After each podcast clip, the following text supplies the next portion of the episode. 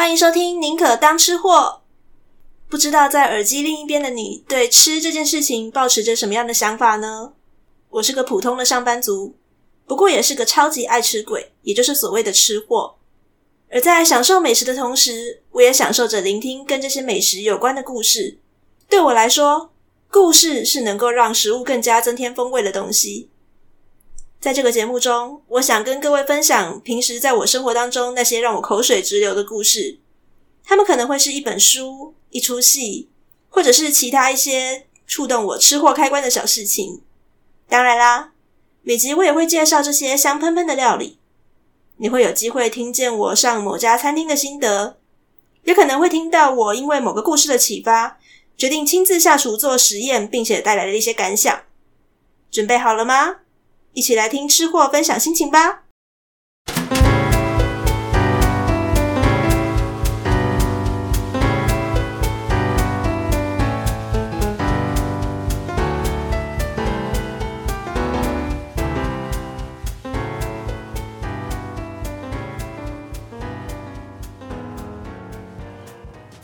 安安，欢迎各位收听《宁可当吃货》。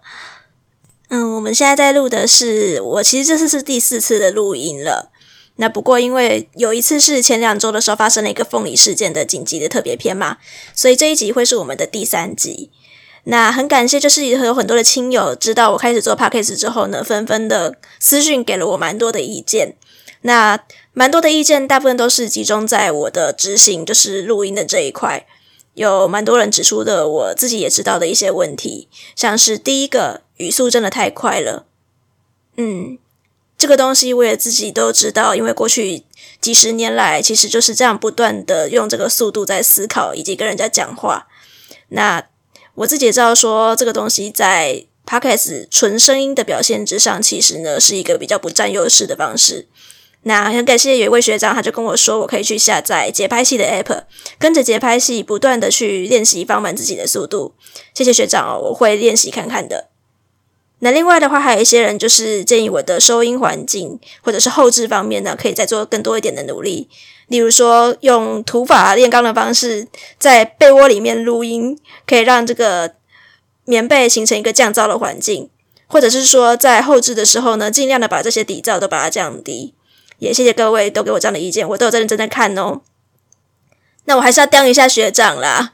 讲着讲着，你到最后说我的器材太烂了是怎么样？我就没有钱呢？哎，还是你要当我干爹？谢谢干爹哦，谢谢干爹。好啦，前面都在脸小薇，我要说的是。我除了这些收音方面的那个意见以外，我最想最想知道的，其实还是说大家到底喜不喜欢我们前几集这样的内容规划。就是前面呢，稍微介绍了我今天的主题，然后呢，讲了一段不管是我的心得分享或者是一个故事之类的东西，然后再穿插一个实际的那个料理食物。我自己是一直很想要做这样的内容，但我不晓得说到底大家喜不喜欢。所以，如果各位对于内容有什么样的意见，或者是想要给我鼓励的话，嗯，宁可当吃货现在已经有做了脸书跟 IG，所以欢迎大家来我们的社群来找我玩，也留一些意见来回馈给我，我都会很认真的看。那如果你是用 Apple Podcast 收听的用户呢，也可以直接在 Apple Podcast 上面呢为我们留下五星的评价，或者嗯，你不想留五星也可以哈。总而言之，让我知道说你对我们的节目是什么样的想法，不管你是要给予鼓励，还是比较严厉的指出一些要点的意见。都好，因为我是一个 Podcast 的小白，我真的需要真非常多的指教。那有你们给我更多的指教，我才能够更加的进步，露出越来越好的内容。今天我们同样也是要介绍一本书哦。以下内容就欢迎大家跟我们一起进入吃货的世界吧。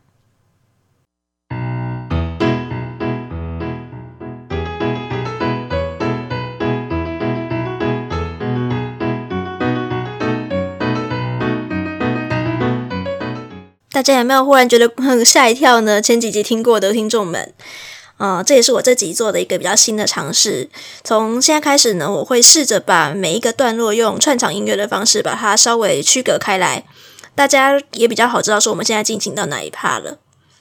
OK，那我们今天要讲的主题也是一本书，它叫做《酒友饭友》。酒友饭友这本书其实也是我在新北市图书馆刚好挖宝挖到的，我看了之后觉得说非常的值得推荐给大家，所以我们就今天来做这个主题吧。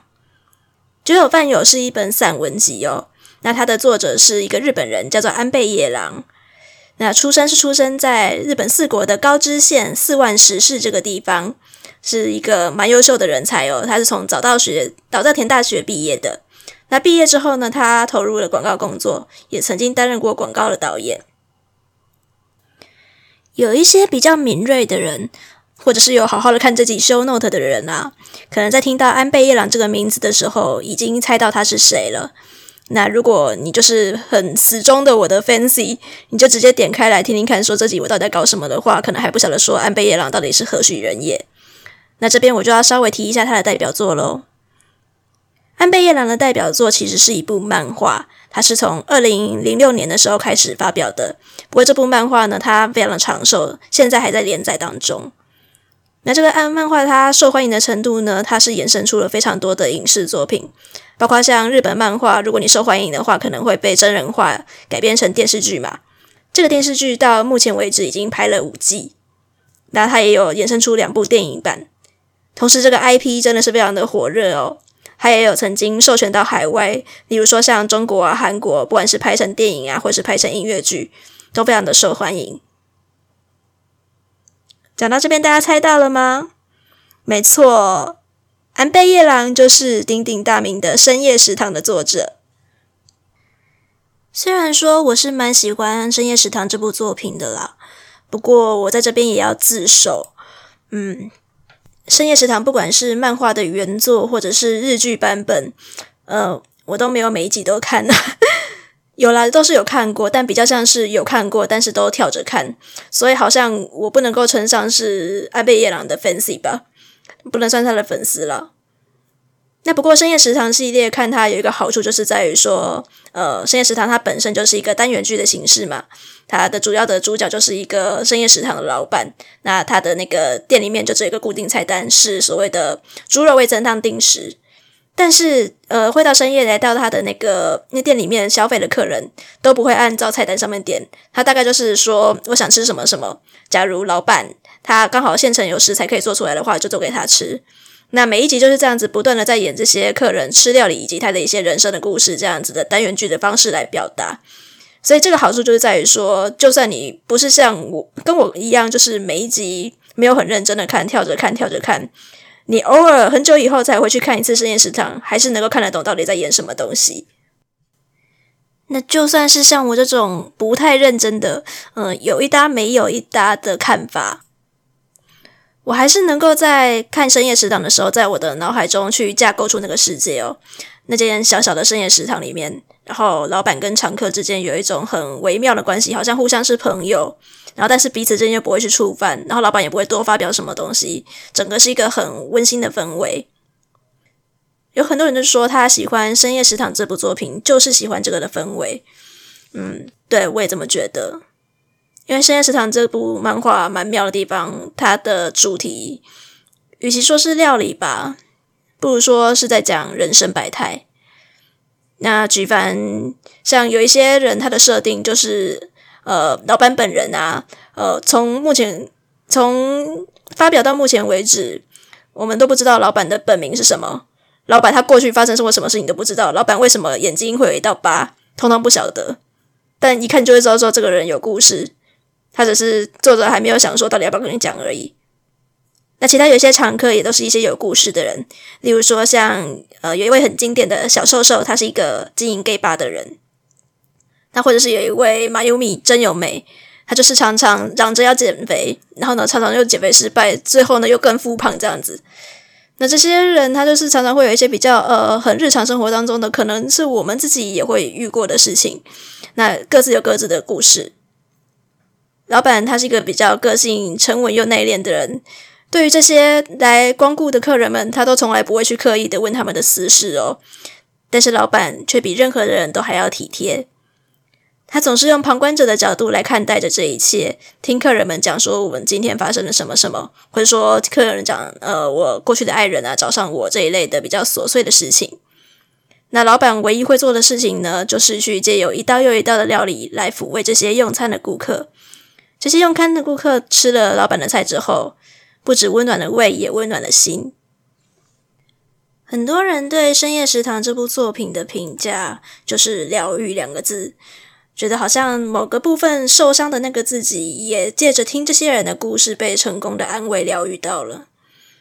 嗯，我自己是觉得说，为什么会有这样的感觉呢？《深夜食堂》最成功的一点，其实是在于它整部作品呈现出来的气氛。并不会有我们常看到的，不管是日本漫画或者是日剧常出现的一种说教感。如果你本身有在看日剧的话，大概可以理解我在讲什么东西啦。就是好像日剧常常会企图要告诉你一个道理。当然，讲道理是非常好的事情。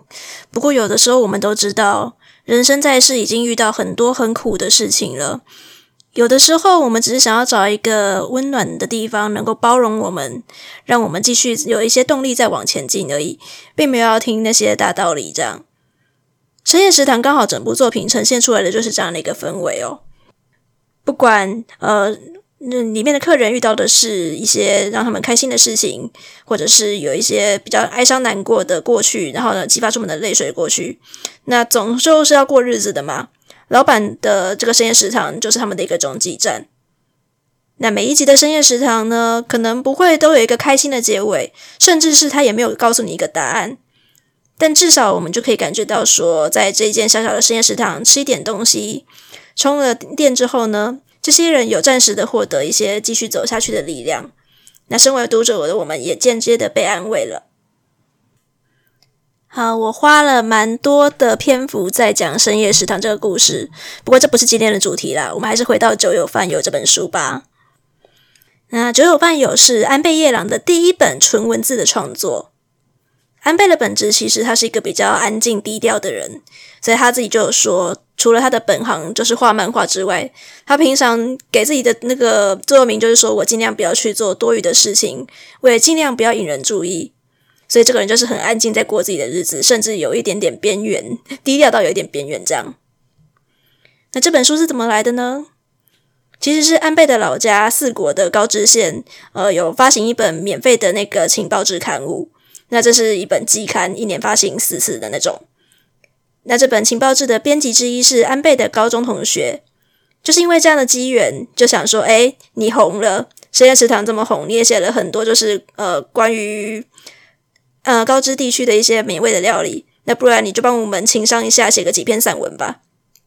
那安倍也说：“哦，好啊，没什么不好帮的。”结果刚好这辈的其他的杂志的那个工作人员啊，也是呃高知土佐地区的人，回老家的时候刚好看到说：“诶，安倍你怎么在这上面看文章？”就借机跟他要稿。哇，完蛋！你都已经帮杂志写稿了，现在另一个杂志的工作人员这样问你。他如果再跟你要稿，你好意思不写吗？也就是因为这样，安倍就开始在一本叫《美味情报》的杂志上面开始刊登了一系列的散文。那这系列散文后来就集结成了我们今天看到这本书《就有饭友》。我这么爱看书的人，看了其实我不敢说很多啦，但是至少应该算是不少。那有的时候我看书看着看着就会觉得说，所谓的文如其人这件事情其实不是完全没有道理哦。从《就有饭友》这本书的字里行间当中，其实大概就可以理解说，安倍他笔下的深夜食堂为什么会是这种调调，就不说教，不给予评判，然后老板是一个很温柔的人。因为其实读着读着就可以发现，安倍本身他应该也是一个比较谦和温柔的人啦。怎么说呢？嗯，安倍有说。画吃东西漫画的人，很常会有一个误会，就是你常常会被误会说是对吃很有研究的人。但在这本书当中，安倍就是用一个比较谦和的、温柔的那个字来说，嗯，我自认为我对料理料理并不是非常的拿手哦，我只会煮一些简单的小东西，像是茶泡饭啊，或是隔夜的咖喱，然后这一些常常在深夜食堂里面出现的菜。那安倍也说。大家会误会我，会因为深夜食堂的关系误会我很会煮菜，这真的是一个天大的误会。深夜食堂出现的菜单，那些菜都没什么啦。然后这些出现的菜单，我常常也都是当时我画的时候想要吃什么菜，我就很任性的决定说我到底要画哪些菜，然后再来决定说今天的主角是谁，这样而已啦。虽然这样的文字当中可以看出来他自己对被误认为很会吃的人这件事情感到有点害羞，不过其实反而就会因为他这样子很真实可爱的反应，觉得说这个人非常的亲切。诶，是不是不小心又扯到深夜食堂了？好啦，我们再回来酒友饭友。因为这些文章当初呢，就是为了家乡高知县所写的，所以呢，我在这边就必须稍微提一下安倍他念念不忘的那条老家的河流，这条四万石川。四万石川是一条位于日本高知县的西部渡川水系的一条干流，它也是四国地区的第二大河。那这条四万石川，它特别的地方在于，它因为没有建设任何大型的水库。所以呢，被称作是日本最后的清流。哇，最后的清流诶，我觉得这个称号真的好浮夸哦。所以那时候看到的时候，我就想说，这不管是自称还是是旁人给予的称呼，呃，我都觉得一定有一些名不符实的地方。不过，当我用 Google 去 Google 四万石川这个地方来看，嗯，至少就图片上面来看，这个地方确实它的水域是非常干净清澈的，风景也都非常漂亮的，所以我蛮相信，就如同安倍所说的，他书里面提到的很多美食这些食材都是出自于这条四万石川，因为看起来就干净嘛，里面的食物应该都是比较没有污染过的。Again，再让我提一次深夜食堂哦。呃，大家如果看过《深夜食堂》的第二集，它的主题叫做“调味酱炒面”的那一集，那就是主角就是一个偶像明星，他也是从四国地区然后出生的，但是他念念不忘的，他到了这深夜食堂，居然想要吃的料理是什么呢？是那个日式的调味酱炒面。然后他有说，最后一定要撒上去提味的一个青海苔，来自四万石川。那那是那个偶像明星他小时候的念念不忘的回忆。那因为其实我都没有吃过，不管是青海苔啊，或是刚刚呃所说过的四万石川里面所出的一些水产，都没讲过，都没有吃过啦。我根本就不知道是不是跟安倍夜郎所说的一样，从四万石川捕到的鱼，或者是采集到的海苔，都是最香最好吃的。而且毕竟人对于家乡这种东西有一个特殊的情感吧，难保说是回忆加成啊。我们外人又没办法知道到底是不是真的。但我同意哦。日式炒面吃起来，它其实本身的味道是比较乏味无聊一点点。但是当你撒上烤的香气四溢的海苔，以及一些现刨的柴鱼花之后呢，的确这道菜吃起来就更有灵魂了。Anyway，安倍本人到底认不认同“最后的清流”这个这么浮夸的称号呢？嗯，其实，在读这本书的时候，虽然安倍并没有明讲。不过，隐隐约约就可以察觉到安倍他对于观光客年年增加，然后有很多的电视节目不断来到四万石川取景的这个现象，有一点点不甘心。那我自己就觉得说，这应该是一种蛮微妙的情感吧。就是老家发达起来当然是好事啊，但有的时候就会觉得说，这不是记忆中的老家了。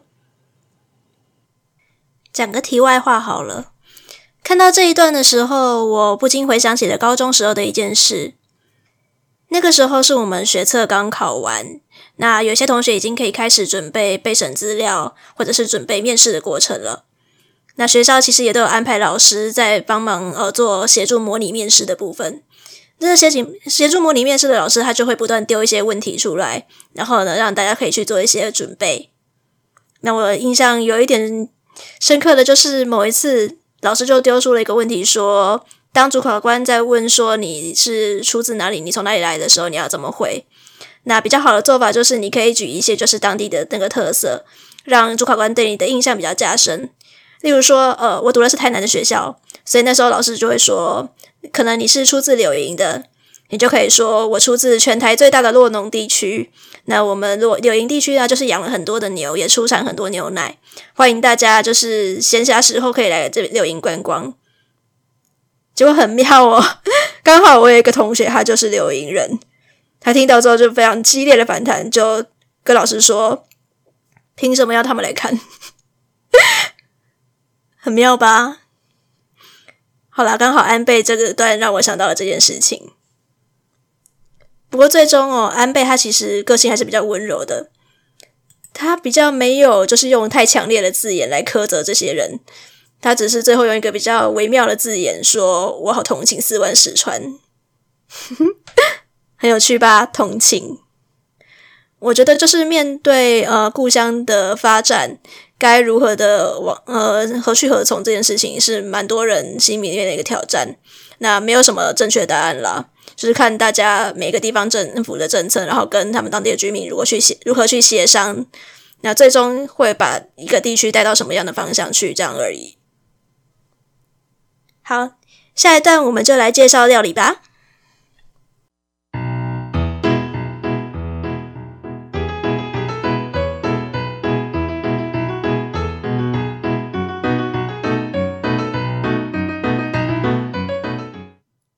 好的，在《酒有饭友》这本书里面，安倍其实介绍了蛮多他自己老家就是土佐地区的特色料理哦。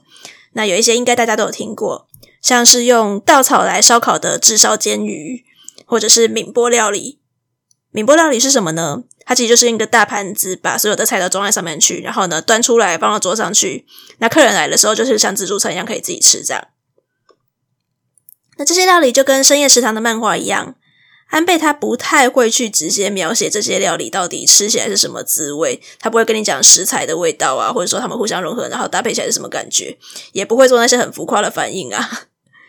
不过他花了很多的篇幅在叙述吃这些料理时候的情境哦，比如说有一个篇章是写吃卷螺，诶，对，就是吃那个需要用牙签特别挑出来的螺肉，那个一卷一卷的，对。那这个章节呢，安倍他就会特别写出大家吃卷螺的时候，呃，其实就会开始下意识的开始来较劲，说，诶，到底谁可以挑出完整没有损伤，连那个内脏都一起挑起来完整的一圈卷卷的那个螺肉？这样子的较劲就好像吃卷螺，其实我们是为了那个成就感，而不是为了卷螺本身的美味。那看到这一段的时候呢，我想了想，嗯，我认同他这个讲法。因为其实卷螺一个小小个没有多少肉，你要拿它来吃饱吗？它不是一个拿来吃饱的东西啦。但要是有人拿卷螺拿螺肉给我吃的时候，他很鸡婆的直接把肉全部都挑出来，全部都放在盘子上面，这个卖相老实说不好看呢，看了不太想吃呢。所以我认同他的说法。卷螺的说法是因为我们需要去花上这番功夫把螺肉挑出来的关系，是因为这件事情让它变得很有趣，然后帮让卷螺这个食材也变得很好吃。虽然吼，安倍在这本《酒友饭友》里面的确有写了一些看起来蛮好吃的家乡料理了，但有一个比较困扰的点就是大家都知道现在疫情的关系，我们根本出不去啊，我没有办法飞到日本去吃日料理吧。所以我也不会知道说这些料理到底是什么样的风味，那我要怎么办呢？总而言之，先不管它，我们现在查查看四万石川到底有出产哪一些特色的料理。也许我在台湾就可以找到呃相近的食物，我先来解解馋。那明后年我们看看有没有机会去实际吃吃看，来比较看看嘛。所以呢，我在参拜过 Google 大神为他四万石川以及美食这几个关键字之后。那我就可以查出了，在土佐地区的四万石川有几道比较著名的乡土料理。那这几道乡土料理，呃，列举给大家听听看好了。就是刚刚所说过，用稻草来炙烤的炙烧煎鱼，然后还有一种就是他们四万石川里面的鳗鱼，有一种叫天然鳗的鳗鱼所做成的鳗鱼饭。那四万石川里面也有长手虾，他们习惯吃酥炸的，还有早蟹蟹，也就是毛蟹，然后以及有那个盐烤香鱼。跟快要变成四万石川代名词的青海苔，就是刚刚有前面有说的那个很有名的海苔，包括电视剧的那个拍摄电视剧的那个赠品，也都用这个四万嗯石川的青海苔来作为号召。那当然，四万石川这边也有产和牛啦。那总归几个看起来的话，我相信应该都是好吃的东西。那只是基于地区上的限制，看起来我们在台湾最容易找到的东西，应该就是盐烤香鱼嘛。好吧，我们来吃香鱼好了。反正刚刚好，我自己有一小段时间没有吃香鱼了。那比起肉类，我个人更喜欢的其实是吃水产跟蔬菜，所以烤鱼是我自己很喜欢的料理，这没问题的。尤其呀、啊，如果在礼拜三或礼拜五的晚上，我可能比较没什么事情，然后稍微想要 chill 一下、放松一下的时候，就来一条烤鱼，再备一大杯冰凉的啤酒，哦，好享受哦！我现在脑袋里面都是那个画面，就是在二零一九年不是有一部日剧嘛，吉高由里子演的那一部。呃，我要准时下班，他最喜欢在下班的时候去喝一杯冰冰凉的啤酒，然后去居酒屋吃一点食物。好啦，这是题外话。所以呢，为了吃香鱼，我就真的找了一间我的口袋名餐的餐厅，听说他的那个香鱼算是还不错，推荐的，就是在捷运松江南京上面小有名气的洞赏和食，应该是念洞吧。对了，他卖丼饭应该念丼吧？好啦，我就叫他洞赏和食。反正呢，现在就是一个我以录节目为名，那实际上是行到口袋名单餐厅吃美食之时的那个行程。那我到洞赏和食的这一天呢、啊，呃，洞赏和食他这家店稍微跟大家介绍一下，它就是主打丼饭，它的丼饭就是分成两大类，生食类跟熟食类。其实那时候去的时候，我差点被拉走，因为听说这边生食类的表现真的是蛮优秀的。哦，好想吃生鱼片哦！但是这次的目标我没有忘记哦，我们是吃盐烤香鱼，所以沙西米乖，姐姐下次再来找你哦，乖。好，Anyway，我就点了一份盐烧香鱼冻。那因为烤鱼是需要现等的，大概二三十分钟以上，所以呢就慢慢等吧。那在等我的烤鱼来的时候，这个时候就大概偷看了一下别人都点些什么。万一我下次有什么样的那个临时需求再来这家餐厅，我就知道说要先点什么了嘛。那一看一偷看，哇，怪怪不得了！别人都点一些什么无敌海景洞，还是什么龟爪洞啊？大家如果有去搜寻洞赏和食这家餐厅的话，就可以看到一些很浮夸的照片哦。它的料啊，包括像那个无敌海景的那些沙西米。或者像鬼爪的那个乐派，它都是很豪迈的，直接给你一整份，然后你的一碗冻饭上来的时候，整个碗面全部都被占据的。然后在这时候偷看的时候，有一点瞠目结舌。这时候我至少有确定一件事情，就是如果你平常的生活你是追求不断的在拍照片，要 po 上 IG 跟大家炫耀的那种人哦，这家店很适合你来。为什么呢？因为他的店的东西拍起来气势都很够赞。好，好不容易我的香鱼来啦！那一份盐烧香鱼冻，它上面会有三条烤香鱼，这三条烤香鱼都是直接用竹签把它串起来做烧烤的，所以三条完整的烤鱼直接在我的碗里面，看起来也是蛮澎湃的哦。那这个香鱼，我必须说烤的水准是不错。那咬下去本身又有香鱼那种很特殊的那个香味，然后呢，香鱼也是肉质比较细嫩的呃鱼种嘛，所以它吃起来就有那种细嫩咸香。哦，好好吃哦！那吃着吃着，本来我是想说，在外面吃东西，通常我都会试图想要维持一个比较斯文优雅的吃相。但吃着吃着，我就觉得说，嗯，好像吃这种烤鱼，还是要整条拿起来啃才有乐趣。而且我是一个人来，我干嘛在乎形象啊？香鱼又不是一种有很多小细刺的鱼种，所以其实你放胆给它吃，不会怎么样啊。而且直接豪迈的给它啃下去，那个内脏的那个味道，就是整条香鱼的精华所在。香鱼是我很喜欢吃内脏的一种鱼哦，所以后来我就直直接把它抓起来，给它豪迈一回，直接咬下去。啊，阿麦赞！那凭良心讲，就是洞赏和食这一份盐烧香鱼冻，以台北的物价来看，这样一份冻饭收费一百九十元，还不会还不错啦，还可以，还可以。但等我吃完，我满足了之后，还是面临一个问题哦。我们还是不知道四万十川的香鱼到底有没有比较好吃啊？因为好吃的香鱼我平常吃过很多了，这就是一条好吃的香鱼。那四万十川的香鱼到底特殊在哪里啦？哦，我只能够把这个节目收在一个很奇怪的地方了，就是希望日本的防疫加油好吗？让我们明年有机会可以去看好吗？加油喽，日本！OK。今天的节目就结束喽。